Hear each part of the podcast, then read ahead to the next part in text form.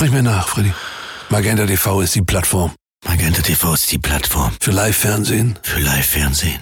Du musst die Leute, du musst sie umarmen mit deiner Stimme. Okay. Für Filme und Serien in der Megathek. Und für die Streaming-Anbieter. Und für die Streaming-Anbieter. Der Tarif Magenta TV Smart. Jetzt mit dem deutschen Streaming-Angebot TV Now Premium. Erleben Sie Magenta TV auch unabhängig vom Internetanbieter. Schnell beraten lassen bei der Telekom. Wenn man bedenkt, dass es schon seit Wochen und Monaten so geht, dass nur dieses eine Thema alle Gespräche diktiert, dann ist das ein Zeichen dafür, dass das Erzbistum in der wohl schlimmsten Krise seiner langen, langen Geschichte ist. Der Druck auf Rainer Maria Kardinal Wölki wächst seit Wochen. Viele kritisieren, dass er die Missbrauchsfälle im Erzbistum Köln nicht entschieden genug aufklärt. Manche sagen, Wölki will vertuschen. Nun hat sich der Erzbischof unserer Redaktion gegenüber geäußert, wie er sein Verhalten erklärt und die Reaktionen darauf heute im Aufwacher am Wochenende. Rheinische Post Aufwacher. News aus NRW und dem Rest der Welt. Samstag im Aufwacher, das bedeutet ein intensiverer Blick auf ein wichtiges Thema aus unserer Region aus Nordrhein-Westfalen. Mein Name ist Helene Pawlitzki, schön, dass ihr zuhört. Wenn euch diese Episode gefällt, dann teilt sie mit euren Freunden und Bekannten. Der Link heißt rp-online.de slash Aufwacher. Danke. Eigentlich wollten wir euch heute die Geschichte von Karl Erivan Haupt erzählen, dem Unternehmer und Tengelmann-Erben, der auf mysteriöse Weise verschwunden ist. Aber dann stellte sich im Laufe des Freitags heraus, unser Kollege Lothar Schröder kann das tun, was er schon seit Wochen möchte, nämlich mit Rainer Maria Wölki sprechen. Und da wussten wir, dass wir unsere Tengelmann-Episode nochmal verschieben müssen. Denn nicht nur Katholiken oder Christen schauen seit Wochen hauptsächlich kopfschüttelnd nach Köln, sondern auch ganz bestimmt viele Menschen, die nicht so viel mit der Kirche zu tun haben. Mit nach eigenen Angaben 1,9 Millionen Katholiken ist das Erzbistum Köln die Mitgliederstärkste der 27 deutschen Diözesen. Es reicht von Euskirchen bis Mettmann und von Neuss bis in den Westerwald. Viele Menschen in Nordrhein-Westfalen sind enttäuscht bis entsetzt. Denn im Erzbistum Köln scheint es bei der Aufklärung der Missbrauchsfälle immer einen Schritt vor und dann zwei Schritte zurückzugehen. Die Kritik konzentriert sich seit einer Weile auf das geistige Oberhaupt des Erzbistums, Rainer Maria Kardinal Wölki, Erzbischof von Köln und dadurch auch Metropolit der Kirchenprovinz Köln, zu der ihrerseits unter anderem die Bistümer Aachen, Essen und Münster gehören. Ein mächtiger Mann der vielleicht in früheren Zeiten kaum von der Kritik an seiner Person Notiz genommen hätte. Heute aber kann auch ein Erzbischof nicht mehr ignorieren, wenn Menschen in Scharen aus der Kirche austreten und öffentlich sein Rücktritt gefordert wird. Wir schauen jetzt auf die Vorwürfe gegen Wölki und ihre Vorgeschichte und darauf, wie er sein Verhalten erklärt und welche Konsequenzen er daraus ziehen will. Außerdem haben wir erste Reaktionen auf seine Äußerungen für euch.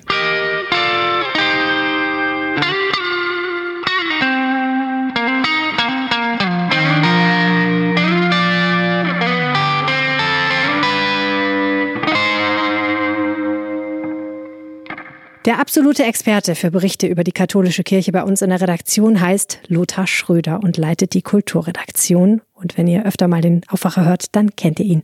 Herzlich willkommen im Podcast, Lothar. Hallo, herzlich willkommen. Sexueller Missbrauch in der katholischen Kirche, das ist ja so ein riesiges Thema und ich habe versucht, da irgendwo einen Ansatzpunkt zu finden, wo man vielleicht anfangen könnte, die Sache aufzubohren. Und vielleicht ist das die sogenannte MHG-Studie, eine große Studie, die im September 2018 veröffentlicht wurde und die so der Versuch war, auch im Auftrag der katholischen Kirche herauszufinden, wie viele Täter und wie viele Opfer es eigentlich seit dem Zweiten Weltkrieg gab. Also einfach mal so die Dimension zu erfassen. Kann man fürs Erzbistum Köln so ein bisschen zusammenfassen, was dabei so herausgekommen ist? Also das Erzbistum Köln hat jetzt nicht mehr Betroffene und nicht mehr Täter als insgesamt in Deutschland als die anderen 27 Diözesen. Äh, es gibt äh, in der MHG-Studie, das wurde aufgeschlüsselt nach den einzelnen Diözesen, gab es 87 beschuldigte äh, Kleriker. Äh, dadurch, dass die MAG-Studie von 1945 angesetzt hat, waren äh, viele der Beschuldigten oder einige äh, schon verstorben oder sind nicht mehr im Amt und 135 Betroffene.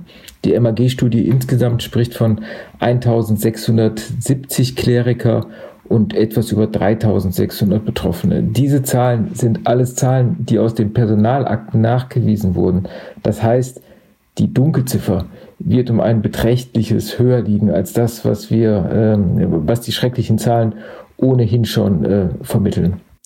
Das hatte ja zur Folge diese Studie, dass äh, ganz viele Bistümer gesagt haben, wir gucken jetzt auch noch mal bei uns etwas genauer hin und so war es auch im Erzbistum Köln im Dezember 2018, also kurz nach der Veröffentlichung der MHG-Studie, hat das Erzbistum ein Gutachten in Auftrag gegeben, um das es jetzt ja sehr sehr viel Streit gab zuletzt. Das war dieses Gutachten dieser Münchner Kanzlei Westphal Spilker Wastel, die untersuchen sollte, wie Verantwortungsträger des Erzbistums reagiert haben, wenn Priester des sexuellen Missbrauchs von Kindern beschuldigt wurden. Also nicht der Blick auf die Täter und die Opfer per se, sondern eigentlich eher so auf die Reaktion der Kirche und der Verantwortungsträger der Kirche dann auf solche Anschuldigungen. Das Gutachten sollte eigentlich längst veröffentlicht sein. Wir wissen aber immer noch nicht genau, was da drin steht. Warum eigentlich nicht? Westphal, Spilker und Wastel ist eine renommierte Kanzlei. Die wurde nachher auch beauftragt vom Erzbistum München und auch vom Bistum Aachen mit, mit vergleichbaren äh, Studien. In Aachen und in Erzbistum sind die Studien mittlerweile veröffentlicht worden. Sie sind äh, nicht rechtswidrig, sind nicht beanstandet worden. Köln dagegen hat zwei Tage vor der öffentlichen Präsentation hat man den Termin abgesagt und das war 2020 und dann hat man gesagt, im Herbst äh, wird es veröffentlicht. Im, kurz vor diesem Termin im Herbst wurde dann endgültig äh, abgesagt, weil es äh, juristische Gutachten gaben, die angeblich dieser Studie methodische Mängel unterstellt haben. Äh, ich sage angeblich, man kann es nicht nachprüfen. Bis auf diese äh, Juristen hat äh, keiner diese Studie einsehen können. Ähm, es wurde dann für eine kleine Gruppe von Journalisten, zu der ich auch gehörte, vor wenigen Wochen ein Termin im äh, Generalvikariat des Erzbistums anberaumt, wo uns versprochen wurde, dass wir bestimmte Einblicke in diese Studie bekommen, um zu sehen, dass die methodischen Mängel tatsächlich vorhanden waren. Wir saßen im Generalvikariat und das erste, was wir bekamen, war eine äh, Erklärung, eine Verschwiegenheitserklärung. Das heißt, wir sollten unterzeichnen, dass alles, was wir jetzt erfahren und alles, was wir hören, äh, auf keinen Fall äh, veröffentlichen dürfen. Äh, letztlich äh, haben wir dann den, den Raum verlassen, haben zwar jetzt nichts von der Studie sehen können, aber sind nach wie vor frei in unserer Berichterstattung und in unserer Aufgabe. Eine eigentlich vollkommen absurde Situation, ne? dass man Journalisten einlädt, deren Aufgabe letztlich die Information der Öffentlichkeit ist und ihnen dann sagt, wir sagen euch zwar was, aber ihr dürft darüber öffentlich nicht sprechen. Das sagt ja schon ein bisschen was aus über die Kommunikationspolitik des Erzbistums und auch des Kardinals, oder? Das sagt viel aus. Ich muss auch nochmal sagen, das ganze Drama, so muss man es wirklich nennen, des Erzbistums ist, dass man 2018 zu den ersten gehörte, die eine solche Studie in Auftrag gaben und damals vollmundig erklärte, man wolle die Verantwortlichen und zu den Verantwortlichen gehören dann auch Bischöfe und Erzbischöfe beim Namen nennen wollte mit den dementsprechenden Konsequenzen. Da hat man sich ganz weit aus dem Fenster gelehnt und hat äh, eigentlich äh, in Deutschland so den Ton angegeben, wie Aufklärung zu betreiben äh, ist. Also die Begründung des Erzbistums und des Kardinals dafür, dass sie dieses Gutachten jetzt doch nicht veröffentlichen, ist ja, dass die Juristen sagen, das geht nicht, damit machen wir uns rechtlich angreifbar. Nimmst du denen das ab? Das ist äh, schwer zu sagen, weil ich äh, das, äh, das Gutachten nicht kenne. Es ist, es ist hochproblematisch. Der Erzbischof hält ein Gutachten zurück, das er selbst, das ist die Regel, nicht eingesehen hat. Das heißt, er vertraut der juristischen Meinung seines Hauses und misstraut den Juristen äh, aus München und nimmt dafür in Kauf, dass die äh, gesamte katholische Kirche in Deutschland wieder in den Ruf kommt, vertuschen zu wollen. Und es gibt kaum einen Bischof in Deutschland, der nicht mittlerweile auch Stellung zu den Kölner Vorgängen äh, bezogen hat und Kardinal Wölki gebeten hat, doch bitte das, Misstrau äh, das Missbrauchsgutachten unmittelbar jetzt zu veröffentlichen. Und dann wird man sehen, was daran äh, rechtswidrig ist und, und was nicht. Wie haben denn die Betroffenen selber davon erfahren, dass dieses Gutachten nicht veröffentlicht werden soll? Es gibt einen äh, Betroffenenbeirat in jedem Bistum, so auch in Köln. Äh, und ähm, da hat man in einer Sitzung kurzfristig äh, den Mitgliedern des betroffenen Beirats äh, vorgelegt, äh, dass das äh, Gutachten, das äh, veröffentlicht werden sollte, nicht den Standards entspricht und äh, absolut methodische Mängel hatte. Und man bat sie darum, ebenfalls ein Papier zu unterschreiben, mit dem sie erklärten, dass sie sich der Meinung des Erzbistums anschließen würden. Da gab es wohl ein paar Unterschriften und mit der Absage der Präsentation wurde gleichzeitig präsentiert, dass auch der betroffenen Beirat dem zustimmt. Also man hat versucht, ähm, so eine moralische Legitimation durch jene, die sexualisierte Gewalt in der Kirche erfahren haben, äh, damit die, den eigenen Schritt zu verstärken und glaubhaft zu machen. Am Ende fühlten sich dann die Betroffenen des betroffenen Beirats, als immer mehr äh, herauskam, äh, doch äh, instrumentalisiert. Das Erzbistum hat ja dann ein zweites Gutachten in Auftrag gegeben. Wie unterscheidet sich das vom ersten?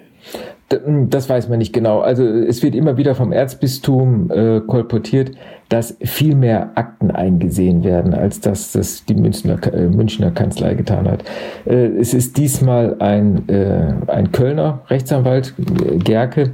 Das Besondere ist, dass er kein Kirchenrechtler ist, sondern man hat diesmal einen Strafrechtler gebeten, äh, sich in viel kürzerer Zeit der Akten anzunehmen und weil er ein Strafrechtler und kein Kirchenrechtler ist, hat er sich auch nochmal kirchenrechtliche Expertise mit zwei neuen Anwälten hinzugezogen. Also es ist jetzt eine dreiköpfige Gruppe, die am 18. März ihre äh, Ergebnisse äh, präsentieren will, wobei äh, der Rechtsanwalt Gerke schon prophezeit hat, dass auch er äh, niemanden schonen wird, Namen nennen wird und äh, so ein bisschen wird das Zitat herumgereicht. Ich weiß nicht, ob stimmt, dass äh, mit der Veröffentlichung seines Gutachtens ebenfalls Blut fließen wird, um es mal so ein bisschen martialisch zu sagen.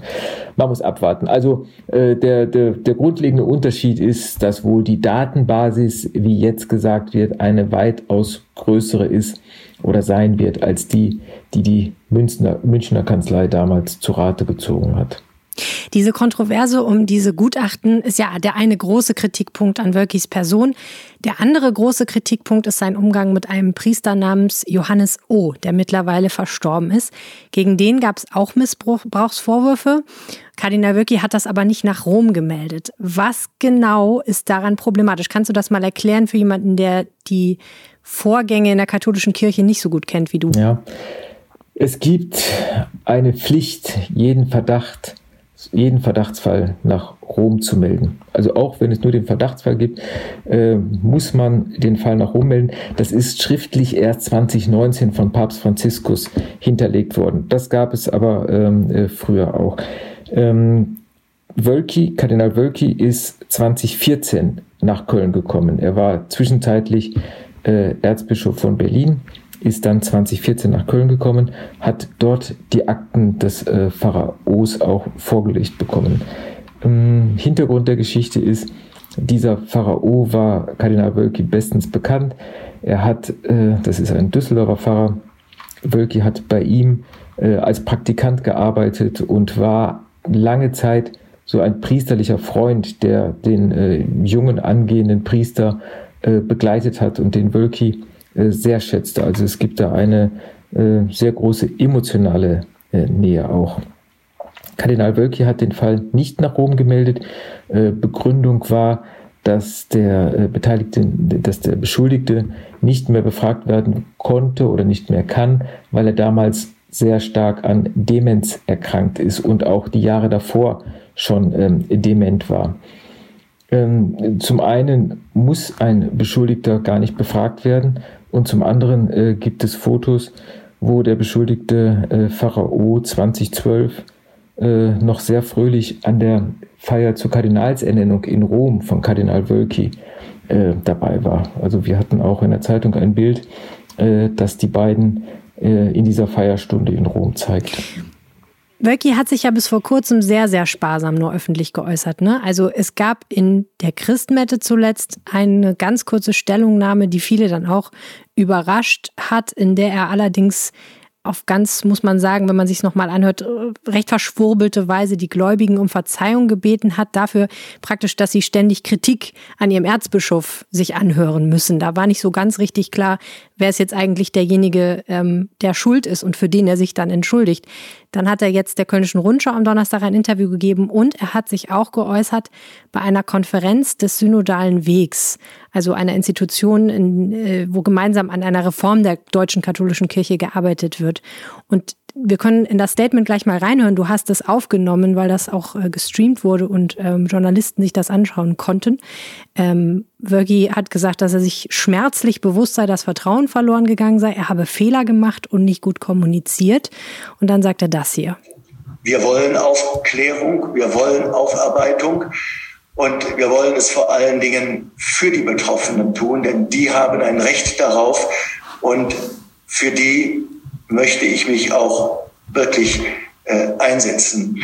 Es tut mir wirklich leid, dass Betroffene äh, wieder auch sozusagen dadurch, dass was wir hier getan haben, auch einem neuen Leid ausgesetzt sind, aber auch alle Schwestern und Brüder, äh, auch in den anderen Diözesen. Was ist daran neu und anders und Wofür entschuldigt sich Wölki hier eigentlich genau? Wölki entschuldigt sich nicht dafür, dass, eine, dass die äh, erste Missbrauchsstudie nach wie vor unter Verschluss gehalten wird und er entschuldigt sich auch nicht dafür, dass er äh, unter anderem den Fall des Pharaos nicht nach Rom weitergegeben hat. Er entschuldigt sich dafür, dass äh, es wohl Kommunikationsfehler begangen hat, dass man nicht ausreichend an die Öffentlichkeit äh, herangetreten ist und dass da viele Fehler äh, unterlaufen sind. Er hat dann auch gesagt, dass er dafür die Verantwortung trage. Wie, welche Konsequenzen diese Verantwortung hat oder dieses Verantwortung tragen hat, äh, wurde nicht deutlich. Ich hatte ja auch die Möglichkeit, ihm äh, Fragen zu stellen.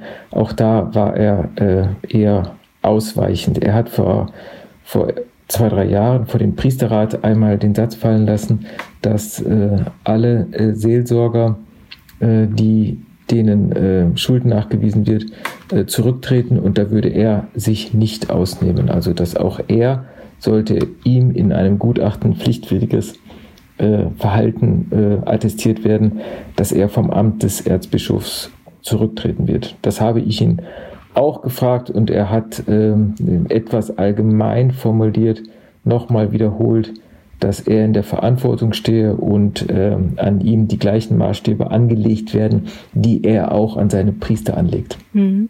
Da sind wir schon mitten bei dem Interview. Ähm, wie kam es denn jetzt dazu, dass du mit ihm sprechen konntest? Das war ja etwas, von dem ich weiß, dass du es lange wolltest und immer wieder angefragt hast. Und jetzt endlich hat es geklappt. Ähm, wie kam es dazu? Ähm, natürlich fragt man in einer solchen Situation permanent äh, an Interviews nach. Und äh, ich würde sagen, alle zwei, drei Tage habe ich mit seinem Pressesprecher gesprochen. Man hat E-Mails geschrieben. Es wurde in Aussicht gestellt, dass demnächst die Möglichkeit gäbe. Dann wurden die Interviews wieder zurückgezogen. Es war ein ziemliches Hin und Her, äh, bis äh, jetzt vergangene Woche uns gesagt wurde, dass wir ein Gespräch äh, mit ihm führen können. Es ist dann äh, für den gestrigen Tag anberaumt worden und kurz bevor wir miteinander telefonieren konnten, die Uhrzeit war auch festgesetzt, hieß es dann, dass Kardinal Wölki die Fragen lieber schriftlich hätte und er sie auch äh, schriftlich beantworten möchte. Man kann sich vorstellen, wahrscheinlich, ich weiß es nicht, äh, haben da noch Rechtsanwälte drauf geschaut. Zumindest wird auch der Pressesprecher drauf geschaut haben. Und äh, bei einem, bei schriftlichen Antworten hat man äh, für den, der befragt wird, einfach die, die Möglichkeit, äh, die Worte noch einmal äh, ein bisschen differenzierter äh, darzustellen. Was hat er dir denn zur Kontroverse um diese beiden Gutachten gesagt? Er hat eigentlich äh, wiederholt, dass die äh, methodischen äh, Mängel ausschlaggebend waren und darauf verwiesen, dass ab dem 18. März, wenn dieses Gerke-Gutachten veröffentlicht wird, alles aufgelöst werden wird. Das erste Gutachten äh, soll in Auszügen dann auch präsentiert werden. Das ist natürlich schon wieder problematisch. Was heißt es in Auszügen? Was wird nicht veröffentlicht? Was wird veröffentlicht? Die ersten, die dieses erste Gutachten der Münchner Kanzlei lesen dürfen, werden die Betroffenen sein. Die zweite Gruppe werden Journalisten sein. Ob es insgesamt äh, an die Öffentlichkeit gelangt, ähm, weiß man nicht. Äh, bis dahin gibt es ein äh, Verfahren, äh, ein kirchenrechtliches Verfahren gegen Wölki, weil äh, diese ähm, Nichtmeldung des Pharaos ähm, ein rechtswidriges Verhalten ist, das nach Rom gemeldet wurde. Ähm, normalerweise geht der Fall dann so, Rom prüft das und dann muss es eine Befragung äh, geben. Das ist dann immer der älteste Bischof der Kirchenprovinz, das ist in diesem Fall die Rheinprovinz und das ist Bischof Felix Genn aus Münster. Ähm, der hat die alle Unterlagen auch schon nach Rom geschickt. Es ist bisher aus Rom noch keine Antwort gekommen, was äh, insofern ein bisschen beunruhigt, weil es eine inoffizielle 30-Tagesfrist gibt, äh, in der Rom antwortet. Die ist schon längst verstrichen. Ähm, nun deuten viele Leute, ob die Unterlagen überhaupt nicht wahrgenommen werden oder ob man für den Fall nie, für nicht so relevant erachtet, dass man jetzt äh, äh, darauf reagieren sollte. Kardinal Wölki, das hat er in einem Interview mit uns auch gesagt, ist äh, selbst äh, äh, an Rom herangetreten mit der Prüfung seines Falls, ob er in irgendeiner Form äh, Unrecht getan hat. Welcher Eindruck ist denn jetzt bei dir von seinen schriftlichen Antworten zurückgeblieben? Das ist ja immer noch was anderes, ob man jetzt mit jemandem direkt spricht oder wenigstens telefoniert in diesen Zeiten oder ob jemand eine schriftliche Stellungnahme gibt. Aber was ist bei dir so übergeblieben? Zusammen mit seinem Auftritt bei der Synodalversammlung, wo er sich wie, wie alle Synodalen per Bildschirm äh, zugeschaltet hat, kann man eigentlich sehen, dass er sehr stark unter Druck steht. Er äh, bekommt eigentlich auch innerhalb des Bistums von Priestern, vom Diözesanrat Tag für Tag kritische Anmerkungen. Die Austrittszahlen sind äh, immens. Es gibt kaum noch äh, Termine bei den Amtsgerichten, um äh, seinen Kirchenaustritt zu erklären. Und man merkt, dass ein großer Druck auf ihn lastet. Er, ja, er, er ist nicht äh, frei in seiner Wortwahl, in seinen Formulierungen wird äh, von vielen Seiten einfach äh, attackiert und das geht nicht spurlos an, an ihm vorüber. Und wenn man bedenkt, dass das schon seit Wochen und Monaten so geht, also dass Kirche, dass ein halbwegs normales Kirchenleben im Erzbistum Köln eigentlich kaum noch stattfindet und nur dieses eine Thema äh, alle Gespräche, alle Diskussionen äh, diktiert, dann ist das ähm, schon ein Zeichen dafür, dass das Erzbistum man muss es so sagen, in der äh, wohl schlimmsten Krise der, äh, seiner, seiner langen, langen Geschichte ist.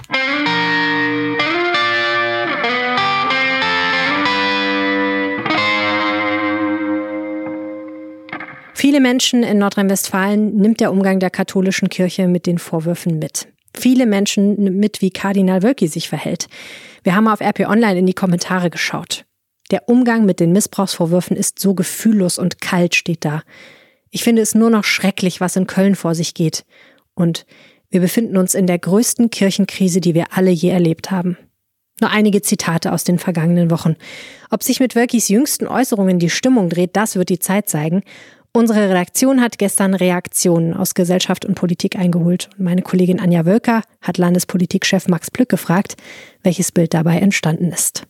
Ja, also das Vorgehen des Kardinals schlägt hohe Wellen mit teils gravierenden Auswirkungen. Jetzt räumt Kardinal Wölki Fehler ein und sagt, dass er seine Zukunft an das zweite Gutachten knüpft.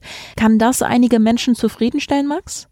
Nein, also man muss sagen, dass die Reaktion durchweg, nicht nur bei der Opposition, sondern auch bei der CDU, die das Christliche ja im Namen schon trägt, kritisch sind. Da ist vor allem in der Landespolitik jetzt auch die Geduld ans Ende gekommen. Also da sind viele Politiker, mit denen wir gestern gesprochen haben, die sind so weit, dass sie sagen, also da muss jetzt mehr passieren. Jochen Ott, Fraktionsvize der SPD im Landtag, hat gesagt, wenn es da jetzt nicht schnell Transparenz von Seiten des Erzbischofs gäbe, dann müsse die Politik das Thema sogar auf die Tagesordnung nehmen. Sprich, also da muss sich der Landtag damit befassen. Aber Religion und Staat sind ja in Deutschland getrennt. Das stimmt. Das Problem ist in diesem Falle, dass der Kardinal tatsächlich ein gewisses Salär, also eine Zuwendung des Landes bekommt. Also insofern ist das jetzt keine ganz so krasse Trennung, wie man das eigentlich vermuten würde. Die Politik hat bislang sich sehr, sehr bedeckt gehalten und diese Zurückhaltung, die wird jetzt aufgegeben. Also ich habe gesprochen beispielsweise mit Sigrid Bär, religionspolitische Sprecherin der Grünen.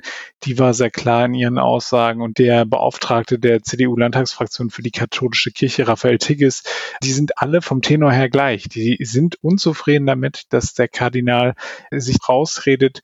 Das zweite Gutachten für ihn ausschlaggebend ist, dass halt eben er selbst den Auftrag gegeben hat und dass dieses erste Gutachten zurückgehalten wird. Lass uns gerne nochmal im Detail über die Reaktion sprechen. Wie war das so von der Emotionalität? Also Sigrid Bär, die war da ganz klar. Die hat da gesagt, das ist ein Schaden, der dort entsteht, der sich halt eben nicht nur auf die katholische Kirche beschränkt, sondern der halt eben zu einer Belastung für das aufgeklärte und kritische Christentum insgesamt wird. Also das heißt, sie hat auch ganz klar darauf abgezielt, dass auch die Protestanten davon getroffen werden. Also das ist natürlich ein wahnsinniger Druck, der da aufgebaut wird. Raphael Tigges, hat gesagt, dass man durch dieses Verhalten nicht nur die Missbrauchsopfer enttäuscht, sondern wirklich, dass man das Vertrauen der katholischen Basis verliert. Also man sieht einfach an dieser Wucht der Aussagen schon, dass da ganz viel Emotion mit im Spiel ist. Man merkt, die Wogen, die schlagen immer höher und ich würde meine Zweifel anmelden, dass der Kardinal mit seinen Äußerungen da jetzt zu einer Beruhigung beigetragen hat. Wir müssen immer noch wissen, der 18. März ist noch lange hin. Und es gibt natürlich die glasklare Forderung, dass beide Gutachten, sowohl das erste als auch das zweite, was jetzt derzeit noch erarbeitet wird, dass die dann halt eben veröffentlicht werden und gegeneinander gestellt werden. Mhm. Neben der Veröffentlichung des zweiten Gutachtens soll ja zumindest Einblicke ins erste Gutachten gewährt werden. Kann das die von vielen geforderte Transparenz bringen? Ich glaube, damit werden sich die Kritiker nicht zufrieden geben. Die Kritiker fordern, dass es eine Komplettveröffentlichung gibt. Der Kardinal hat ja in dem Interview mit dem Kollegen Schröder auf die Persönlichkeitsrechte und so weiter hingewiesen. Das ist insofern halt eben etwas schwierig, als dass er ja selbst offensichtlich dazu bereit ist, die Namen aus dem zweiten Gutachten und dort sind deutlich mehr Namen genannt, interessanterweise, also die zu veröffentlichen. Das wirft so viele Fragen auf und das macht die Sache wirklich so angreifbar, dass ich glaube, dass wenn sich jetzt wirklich auch Leute, die sonst eher an der Seite der katholischen Kirche stehen, sich derart kritisch äußern. Das wird ein Druck sein. Ich bin gespannt, ob er es schafft, das bis zum 18. März durchzuhalten. Die Beharrungskräfte, muss man natürlich sagen, sind in der katholischen Kirche sehr groß und ich bin gespannt.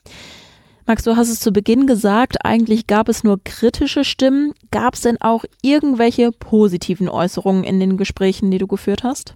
Nein, also das war überhaupt nicht der Fall. Also da war die Meinung unisono kritisch. Es gibt eine Petition für den Kardinal, die ins Leben gerufen worden ist. Aber von denjenigen, also von diesen politischen Vertretern, mit denen ich gesprochen habe, da überwog eindeutig das Unverständnis. Danke dir. Gerne.